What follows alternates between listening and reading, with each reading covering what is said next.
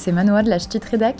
Avec Romaric, on vous propose de revenir sur les trois événements politiques qui ont marqué les deux dernières semaines. On essaiera de voir plus loin en interrogeant les faits et en les analysant pour aller au-delà des arguments de façade et tout dire des enjeux qui se jouent. En trois points, c'est LE rendez-vous pour comprendre ce qui fait l'actu nationale en cette année d'élection présidentielle. Un récapitulatif utile dans une année où la politique sera omniprésente pour le bonheur des uns et le malheur des autres. Vous écoutez En trois points, le podcast qui prend le temps de comprendre, loin des débats hystérisés des plateaux TV et loin du buzz. Bienvenue.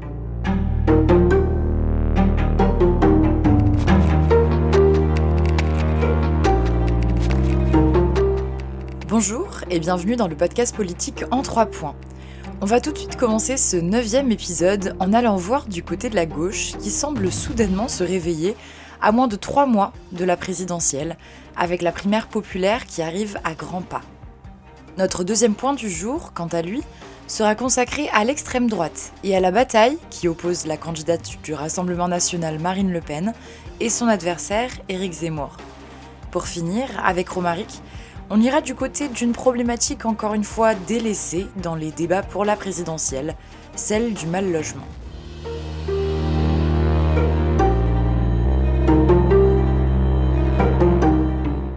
La gauche semble finalement se réveiller à moins de trois mois de la présidentielle, et dans le désordre général. Dans un contexte de tensions internes liées à une gauche qui persiste à être éclatée, la candidate du Parti socialiste Anne Hidalgo a décidé de dévoiler son programme pour la présidentielle le 13 janvier. Pas de chance, le même jour, une grève des enseignants s'est organisée partout en France pour dénoncer les multiples changements des protocoles sanitaires. Malgré tout, la candidate n'a pas voulu décaler l'événement. 70 propositions ont donc été dévoilées avec pour objectif de réunir la France selon ses propos. Ces propositions s'articulent autour de trois axes le travail, la mutation écologique, ainsi que les réformes institutionnelles. Parmi ces propositions, on retrouve l'augmentation du SMIC de 15%, soit environ 200 euros nets supplémentaires par mois.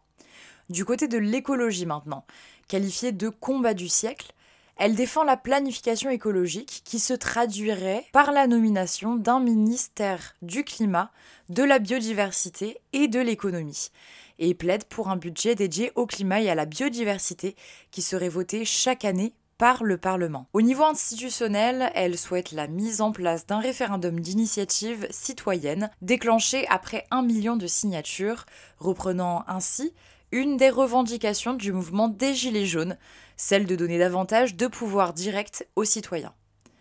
Dernière mesure phare, le rétablissement d'un ministère des droits des femmes en plein exercice, doté d'un budget de 1 milliard d'euros, pour, je cite, une lutte implacable contre les violences faites aux femmes. Une proposition reste absente dans ces 70 promesses. Fin 2021, dans son livre Une femme française, elle avait exposé son souhait de multiplier par deux au moins le salaire des enseignants. Et malgré ce revirement, elle porte quand même les revendications des enseignants en portant progressivement leur rémunération au niveau de celui des cadres, en commençant par les débuts de carrière, selon ses propos. Ces deux dernières semaines ont également mis la gauche devant les projecteurs, avec samedi 15 janvier le lancement officiel de la campagne de Christiane Taubira, la huitième candidate à se lancer à gauche. Elle ne voulait pas être une candidate de plus, elle le sera, c'est officiel, Christiane Taubira a annoncé sa candidature à la présidentielle, l'ancienne garde des Sceaux s'en remet à la primaire populaire, le départage aura lieu du 27 au 30 janvier 2022. Sur France Inter, le 18 janvier, Christiane Taubira a déclaré, euh, je cite, ne pas vouloir renoncer à la victoire et d'ajouter la primaire pour personne, ça ne signifie rentrer chez soi, ça signifie s'organiser en équipe autour du choix qui a été fait par les électeurs et les électrices. Fin de citation. J'espère que vous suivez toujours. Dans cette même interview, la candidate conclut La primaire, ce n'est pas une logique d'élimination, mais une logique de euh, rassemblement. Rassembler après une primaire, c'est possible seulement si des euh, candidats euh, prennent acte de leur défaite et se retirent au profit du vainqueur. C'est là que Christiane Taubira entretient le flou, affirmant ne pas vouloir renoncer à la victoire, rendant donc l'exercice caduque. Pour le moment, l'initiative semble n'être une primaire que de nom, celle-ci aura quand même valeur de sondage, grandeur plus ou moins euh, nature. D'autres candidatures seront elles aussi soumises au vote de la primaire populaire, avec ou sans l'accord des candidats. Jean-Luc Mélenchon a déjà dit qu'il n'y participerait pas, tout comme Yannick Jadot. Il n'empêche, ils seront sur le banc euh, des sondés, ce qui n'est pas sans leur déplaire. Anne Hidalgo, euh, quant à elle, avait un temps songé à y participer avant de revenir sur sa décision, échaudée par le peu d'engouement suscité par son appel à cette candidature commune. Un changement de braquet qui ajoute à la confusion. À l'annonce de la candidature de Christiane Taubira, la maire de Paris a réagi, déclarant désormais ses projets contre projets. Pour les candidats opposés à l'Union, le risque c'est de se voir disqualifiés par les votants de cette primaire populaire. Celles et ceux qui prendront part au vote sont éminemment favorables à une candidature de rassemblement. Or, Yannick Jadot, Jean-Luc Mélenchon ou encore Anne Hidalgo hein, ne jouent pas le jeu. 85% des euh, électeurs de gauche sont favorables à une candidature euh, de rassemblement, selon un sondage ELAB pour l'Express daté de décembre dernier. Christiane Taubira stratégiquement défend hein, cette position de rassemblement. Elle fonde sa candidature sur le milieu militant, sur la société civile, au-dessus euh, des partis accusés de cloisonner. Une flèche décochée à l'encontre du Parti socialiste qui joue avec cette élection sa survie et qui se borne à maintenir la candidature d'Anne Hidalgo. Toutefois, les discussions ont repris hein, entre le PS et les Verts. L'espoir d'un rapprochement n'est pas complètement nul, d'autant hein, que la candidature de Christiane Taubira euh, rebat les cartes. Elle a un souffle qui la porte et le charisme dont beaucoup euh, lui euh, reconnaît. Pour la contrer, Anne Hidalgo affirme que son adversaire crée de la confusion, l'affublant du euh, costume de perturbatrice, en somme de frondeuse. La gauche est-elle en pleine partie de poker menteur? On peut le penser, cela dit sur le terrain des idées, ça se précise petit à petit. En annonçant sa candidature, Christiane Taubira a présenté les grands axes de son programme, reprenant ça et là des mesures déjà défendues par d'autres candidats. Jean-Luc Mélenchon euh, s'est naturellement félicité de voir l'ancien ancienne garde des Sceaux reprendre l'une de ses principales idées, à savoir le SMIC à 1400 euros. La semaine dernière, c'est la candidate socialiste Anne Hidalgo qui a présenté les mesures phares de son programme avec l'espoir de réveiller une campagne atone. Si la gauche commence à apporter au débat certaines de ses idées, elle peine néanmoins à se faire entendre, elle est empêtrée dans une espèce de euh, vacarme dont il est difficile pour les Français de tirer euh, quelque chose, tant la cacophonie sur la primaire populaire peut sembler éloigné de leurs euh, préoccupations. Des convergences entre les candidats existent, c'est particulièrement vrai pour les mesures qui semblent emblématiques, des propositions fortes qui sont à même de marquer les esprits. Outre le SMIC à 1400 euros, l'idée d'un minimum jeunesse est à la fois défendue par Yannick Jadot, le candidat écologiste, mais aussi par Anne Hidalgo. Autre exemple, la TVA à 0% pour les produits euh, issus de l'agriculture biologique. Cette mesure fait partie du programme de Yannick Jadot. Christiane Taubira l'a ensuite reprise à son compte. La liste des candidats à gauche n'en finit plus de s'allonger. Arnaud Montebourg, qui a rêvé d'une remontada, abandonne. Il se retire de la course à l'Elysée sans rallier aucun candidat. Est-ce parce qu'il n'existe pas de candidature assez proche des idées qu'il entendait défendre? Euh, C'est la raison euh, qu'il avance, mais c'est aussi peut-être parce que les mesures à gauche apparaissent si semblables que le choix in fine est impossible. Pour trouver des points de différenciation, il faut euh, regarder dans le détail. En cela, hein, la proposition initiale d'Anne Hidalgo lancée aux autres candidats était salutaire. Se réunir autour de la table pour débattre, c'est une, manière pardon, de euh, poser les divergences et de se faire entendre. Se démarquer pour exister et essayer d'apparaître comme le vote utile, Jean-Luc Mélenchon euh, l'a très bien compris L'insoumis a donné euh, dimanche 15 janvier un meeting novateur, pardon, immersif et olfactif, innovant sur la forme mais également sur le fond. Jean-Luc Mélenchon a mis à l'honneur des thèmes jusque-là négligés, euh, comme par exemple l'espace, le numérique ou encore euh, la politique maritime. Pour Yannick Jadot, même stratégie, même volonté de se démarquer, le candidat des Verts joue pleinement la carte de l'écologie. Aucune candidature commune n'est possible. Jean-Luc Mélenchon veut donc montrer qu'il transcende, qu'il réussit à convaincre par-delà son camp. Ainsi, son meeting était également l'occasion d'officialiser le ralliement du député communiste Sébastien Jumel ou encore du maire de Trappes Ali Rabé. En soi, hein, Jean-Luc Mélenchon euh, souhaite cornériser, marginaliser ses adversaires, Christiane Taubira, Anne Hidalgo, mais aussi hein, le communiste Fabien Roussel. Euh, le candidat insoumis a même parlé de mésaventures propres, selon lui, au centre-gauche, à une gauche de gouvernement qui, par ses bisbilles, détruirait tout ce qui lui reste de gouvernement. On a également beaucoup entendu parler de l'école ces deux dernières semaines. Une première grève qui a réuni 8200 personnes, enseignants, parents d'élèves, inspecteurs et chefs d'établissement, s'est tenue le 13 janvier dernier. L'objectif? Protester contre le protocole proposé par le ministre de l'Éducation Jean-Michel Blanquer pour lutter contre la pandémie dans les écoles juste avant la rentrée des classes de janvier. Et pour pimenter une situation déjà bien explosive, on a appris qu'il a conçu ce protocole très controversé en direct de Ibiza, son lieu de vacances. Par la suite, et très tôt, il a déclaré regretter ce lieu assez connoté et symbolique. Cependant, il n'a pas réussi à éteindre la polémique et une deuxième grève a été organisée le jeudi suivant, soit le 20 janvier.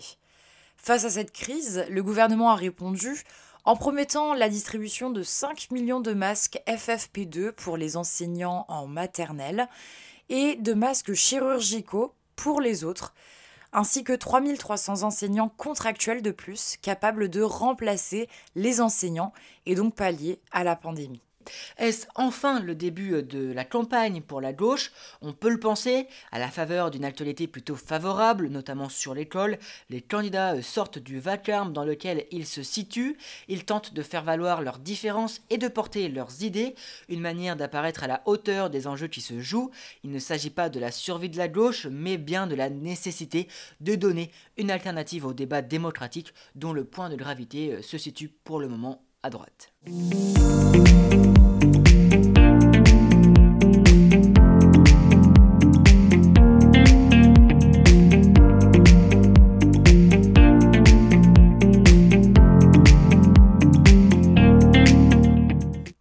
Au deuxième point du jour en allant maintenant du côté de la bataille à l'extrême droite entre Marine Le Pen et son adversaire Éric Zemmour. Ce début d'année 2022 n'est pas des plus faciles pour l'ancien polémiste en prise avec la justice. Et pour cause, il a été condamné le 17 janvier dernier pour provocation à la haine et à la violence, ainsi que injure publique envers un groupe de personnes en raison de leur origine, après ses propos datant de fin novembre 2020 sur les migrants mineurs isolés qu'il avait traités de, je cite, voleurs, violeurs et assassins. Le tribunal de Paris l'a ainsi condamné à verser une amende de 10 000 euros. Par ailleurs, il est condamné à verser 19 000 euros aux associations de défense des droits de l'homme, solidairement avec le directeur de la publication de la chaîne d'information en continu CNews, chaîne sur laquelle il a énoncé ses propos. Il a aussitôt réagi en dénonçant une condamnation idéologique et stupide et en déclarant qu'il allait faire appel. Mais la justice n'en a pas fini avec lui. Le candidat pour 2022 va aussi devoir s'expliquer devant la justice pour l'utilisation d'images sans l'autorisation de leurs auteurs dans son clip de campagne.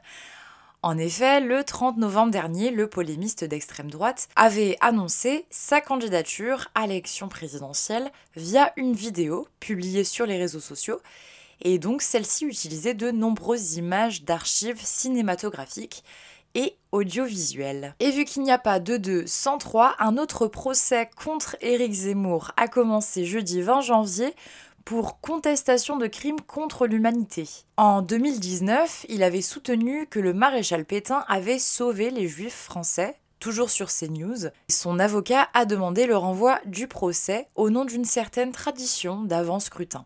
Un report rejeté par la Cour d'appel de Paris.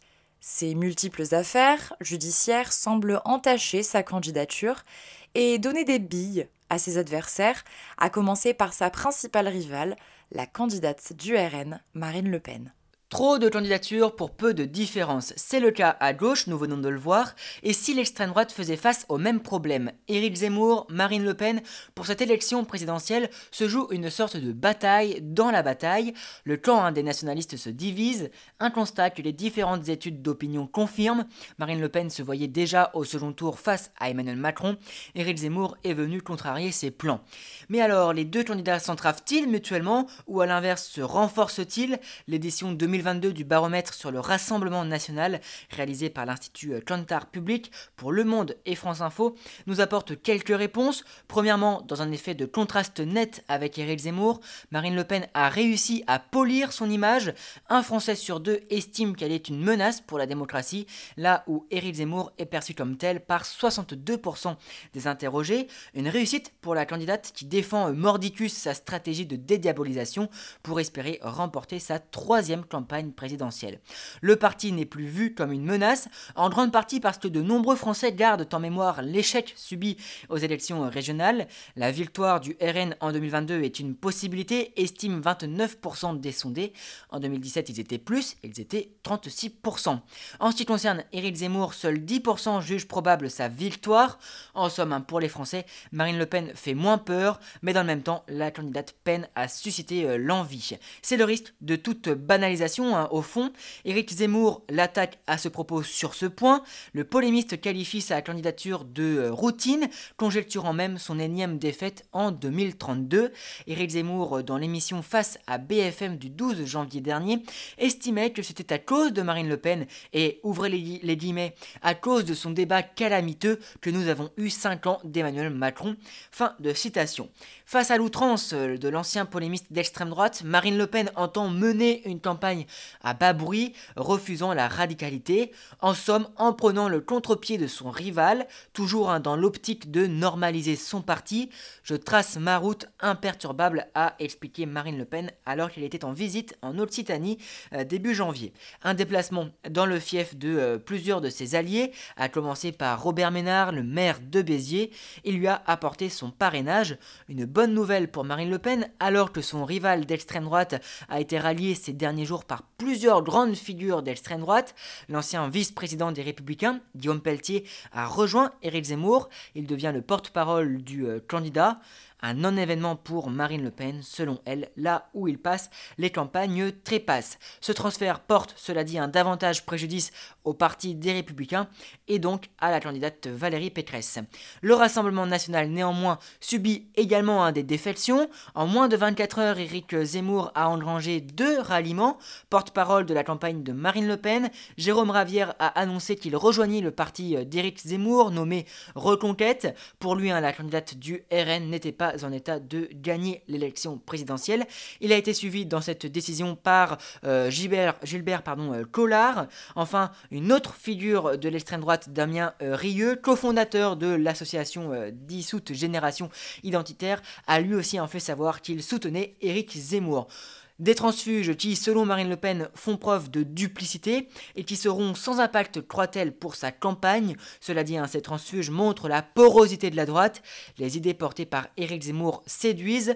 Dans l'étude menée par Cantar Public, on apprend que seuls 15% des sympathisants les républicains considèrent qu'il faut combattre le Rassemblement national. 42% d'entre eux ont déjà voté pour le RN ou pourraient le faire. Il y a donc euh, bel et bien une division nette à droite sur la position qu'il faut adopter face à l'extrême droite. Lors du congrès des Républicains, 39% des votants avaient quand même choisi Éric Ciotti face à Valérie Pécresse. Or, un Éric Ciotti est apprécié des soutiens euh, d'Éric Zemmour. Valérie Pécresse contre-attaque, la candidate durcit son discours en voulant euh, ressortir le Karcher par exemple. Si Marine Le Pen s'accroche à sa politique de normalisation, c'est en grande partie parce qu'elle mise beaucoup sur le rassemblement. Elle mène cette stratégie depuis longtemps. Lors des dernières élections présidentielles en 2012 et 2017, la candidate faisait déjà campagne contre ce qu'elle appelait l'UMPS et se voyait en alternative face à la gauche et à la droite qui étaient selon elle de mèche. Aujourd'hui, elle considère Valérie Pécresse macroniste. Son adversaire véritable, c'est Emmanuel Macron. La vidéo hein, de Marine Le Pen tournée au Louvre en est une preuve. En déambulant dans ce lieu qui a marqué le début du mandat euh, d'Emmanuel Macron, Marine Le Pen entend réinstaurer son duel avec l'actuel président. Dans le même temps, la candidate fait d'une pierre deux coups puisqu'elle répond aussi à Éric Zemmour. Elle opte pour l'optimisme, veut porter un message d'espoir. Le Rassemblement national a voulu prendre dans cette vidéo le contre-pied du clip de campagne d'Éric Zemmour, jugé par de nombreux soutiens euh, de Marine Le Pen comme étant austère, noir, neurasthénique. Les deux candidats nationalistes sont également en compétition dans le recueil des 500 parrainages d'élus, recueil obligatoire pour participer à l'élection euh, présidentielle. Éric Zemmour revendique 300 promesses de signature. Pour Marine Le Pen, c'est 450. Cela dit, hein, la candidate ne s'en cache pas. Nous galérons, a-t-elle dit. Pour 2022, tous les prétendants misent sur le rassemblement, quitte à faire le grand écart. Emmanuel Macron avait gagné en dépassant les clivages et en élargissant sa base en 2017. Les candidats aujourd'hui euh, veulent transformer l'essai, ce qui n'est pas s'embrouiller davantage les lignes. Pour convaincre davantage et gagner du terrain, il ne faudrait pas oublier le camp très important des abstentionnistes qui, avec ses tractations partisanes et politiciennes, peuvent s'éloigner davantage encore de la politique en prenant de la hauteur. Marine Le Pen l'a peut-être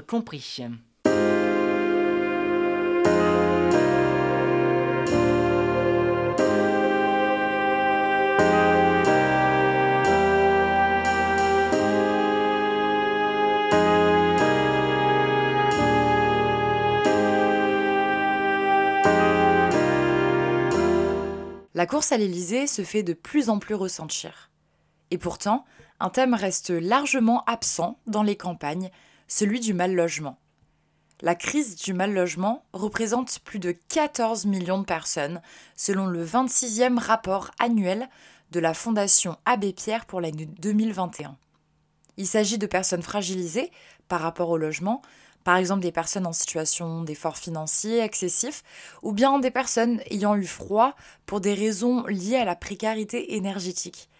À cela s'ajoutent 14,1 millions de personnes dites mal logées, c'est-à-dire des personnes sans domicile ou vivant dans des habitations de fortune, par exemple.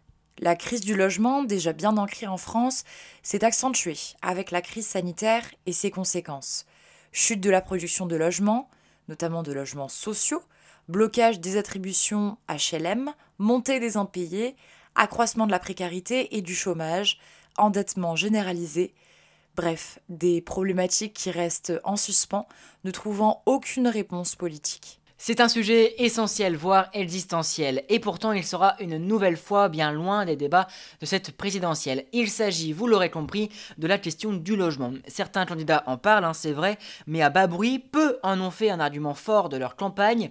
Comment expliquer ce grand silence si ce n'est ce déni? L'Union sociale pour l'habitat craint une crise du logement dans les prochaines années, faute d'un nombre suffisant de chantiers HLM. Euh, 2,2 millions de Français aujourd'hui ont fait la demande pour obtenir une place en logement social. Demain, ce chiffre risque d'augmenter avec les prix qui ne cessent de grimper sur le marché privé. Autre aspect, avec la crise sanitaire, les villes moyennes sont en plein essor. Or, la forte demande se répercute sur les prix qui ont augmenté d'environ 10%. Euh, Construire de nouveaux logements permettrait donc de euh, diminuer les prix. Le débat nauséabond euh, sur les thèmes régaliens et identitaires comme l'immigration fait oublier que le pouvoir d'achat est la première préoccupation des Français. Dans de nombreux sondages, Or, le logement est euh, leur premier poste de dépense. Quand les politiques se saisissent de cette question hein, du logement, c'est souvent pour évoquer en sous-texte d'autres thématiques plus porteuses dans le débat, plus clivantes. Il en est ainsi des euh, situations de squat, les occupations illégales de domicile sont des faits divers qui font nécessairement à réagir. Derrière se cache également un enjeu sécuritaire. Dans l'émission La France dans les yeux euh, sur BFM TV, Valérie Pécresse a dit ne plus vouloir de quartier ghetto afin de lutter contre la pauvreté et refaire société, mais selon elle, hein, cette mesure permettrait, je cite, de ne pas livrer tout le monde aux euh, trafiquants. De nouveau, le logement comme caution pour parler d'une autre thématique, ici la sécurité.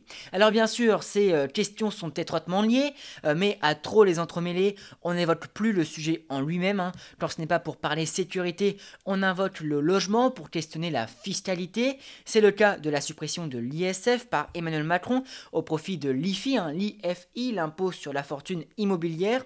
Il en est de même pour la suppression de la taxe d'habitation. En arrière-plan, la fiscalité euh, donc. Le logement est également cité dans des considérations écologiques quand il s'agit de promouvoir par exemple la rénovation énergétique. Il faut dire que les Français euh, aussi hein, se détournent de cette problématique.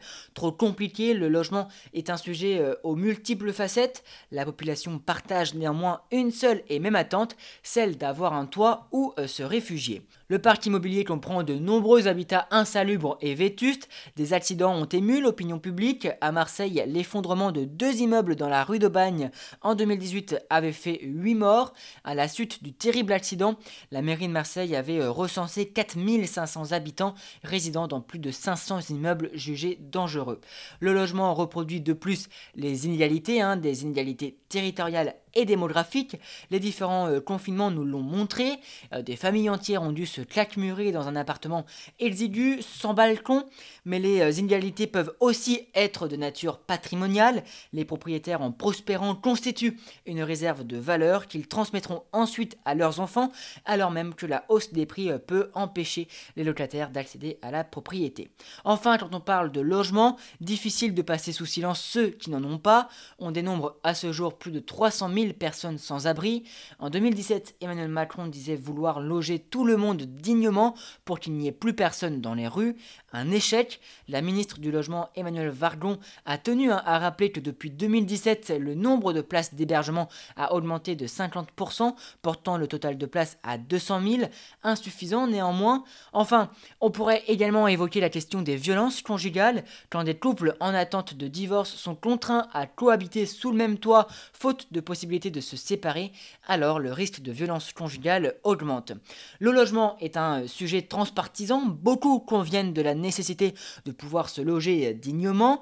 Pour nourrir le débat, 25 syndicats ont lancé le 11 janvier dernier une plateforme commune pour proposer un plan d'action aux candidats à la présidentielle. Parmi les recommandations, investir 15 milliards d'euros. Les syndicats appellent également à augmenter les APL et à généraliser l'encadrement des loyers en zone tendue, tout en permettant l'interdiction des locations euh, touristiques telles que les Airbnb dans ces zones. Que proposent les candidats hein Donc, Éric Zemmour veut exonérer la résidence principale du calcul de l'IFI, l'impôt sur les fortunes immobilières, et supprimer dans le même temps la loi SRU qui impose aux communes d'avoir 25% de logements sociaux. Yannick Jadot, de son côté, entend en construire 700 000 tout en rendant gratuite la rénovation énergétique. Jean-Luc Mélenchon souhaite quant à lui la construction par an de 200 200 000 logements euh, sociaux. Anne Hidalgo propose d'encadrer les loyers dans les zones tendues, ainsi que de euh, revaloriser les aides au logement. Enfin, Marine Le Pen souhaite supprimer totalement l'impôt sur les fortunes immobilières et mettre en place un abattement de 300 000 euros sur les euh, droits de succession. Aussi, hein, la candidate du Rassemblement national défend la priorité nationale dans l'accès aux logements sociaux. Cela dit, les ménages immigrés en 2013, selon euh, l'INSEE, représentaient seulement 11,8% des locataires du secteur social. Une nouvelle fois, hein, la question du logement utilisée comme caution pour servir un tout autre message politique.